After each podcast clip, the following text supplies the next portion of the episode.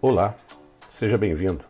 Meu nome é Erivelto Nunes e estamos no podcast número 5 de matemática do segundo bimestre da terceira série do ensino médio. No podcast anterior, falamos sobre o conceito de estatística, seus elementos e suas principais formas de representação gráfica. Agora abordaremos as medidas de posição e o desvio padrão. Para melhor compreender o comportamento de um conjunto de valores, é importante conceituarmos o que denominamos de medidas descritivas. As medidas descritivas têm duas categorias: medidas de posição ou de centralidade e medidas de dispersão ou de variabilidade. A medida de posição serve para dar uma ideia acerca dos valores médios da variável em estudo. Assim, como o próprio valor indica, esta medida visa determinar o centro da distribuição dos valores observados. As principais medidas de posição são média aritmética, que sofre muito a influência de valores extremos, a mediana, que divide o conjunto de valores em duas partes iguais, e a moda, que indica o valor que aparece o maior número de vezes no conjunto de valores. Existe uma relação associada a essas três medidas, denominada relação de assimetria.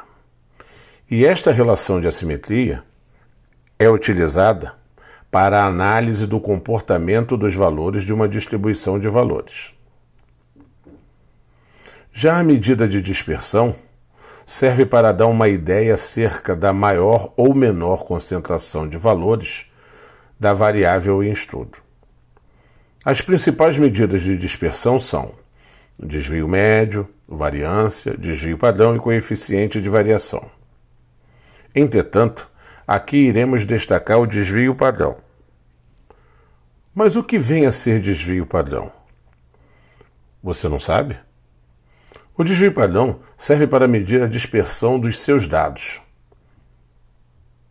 O que quer dizer que, tecnicamente, ele mede o quanto seus dados se afastam da média. Portanto, é uma estatística interessante que mostra se seus dados estão bem concentrados ou se estão dispersos.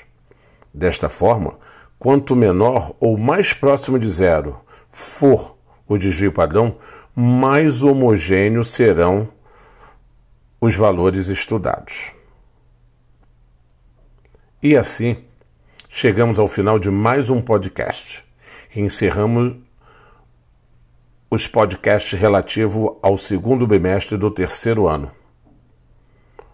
Um grande abraço e até a próxima.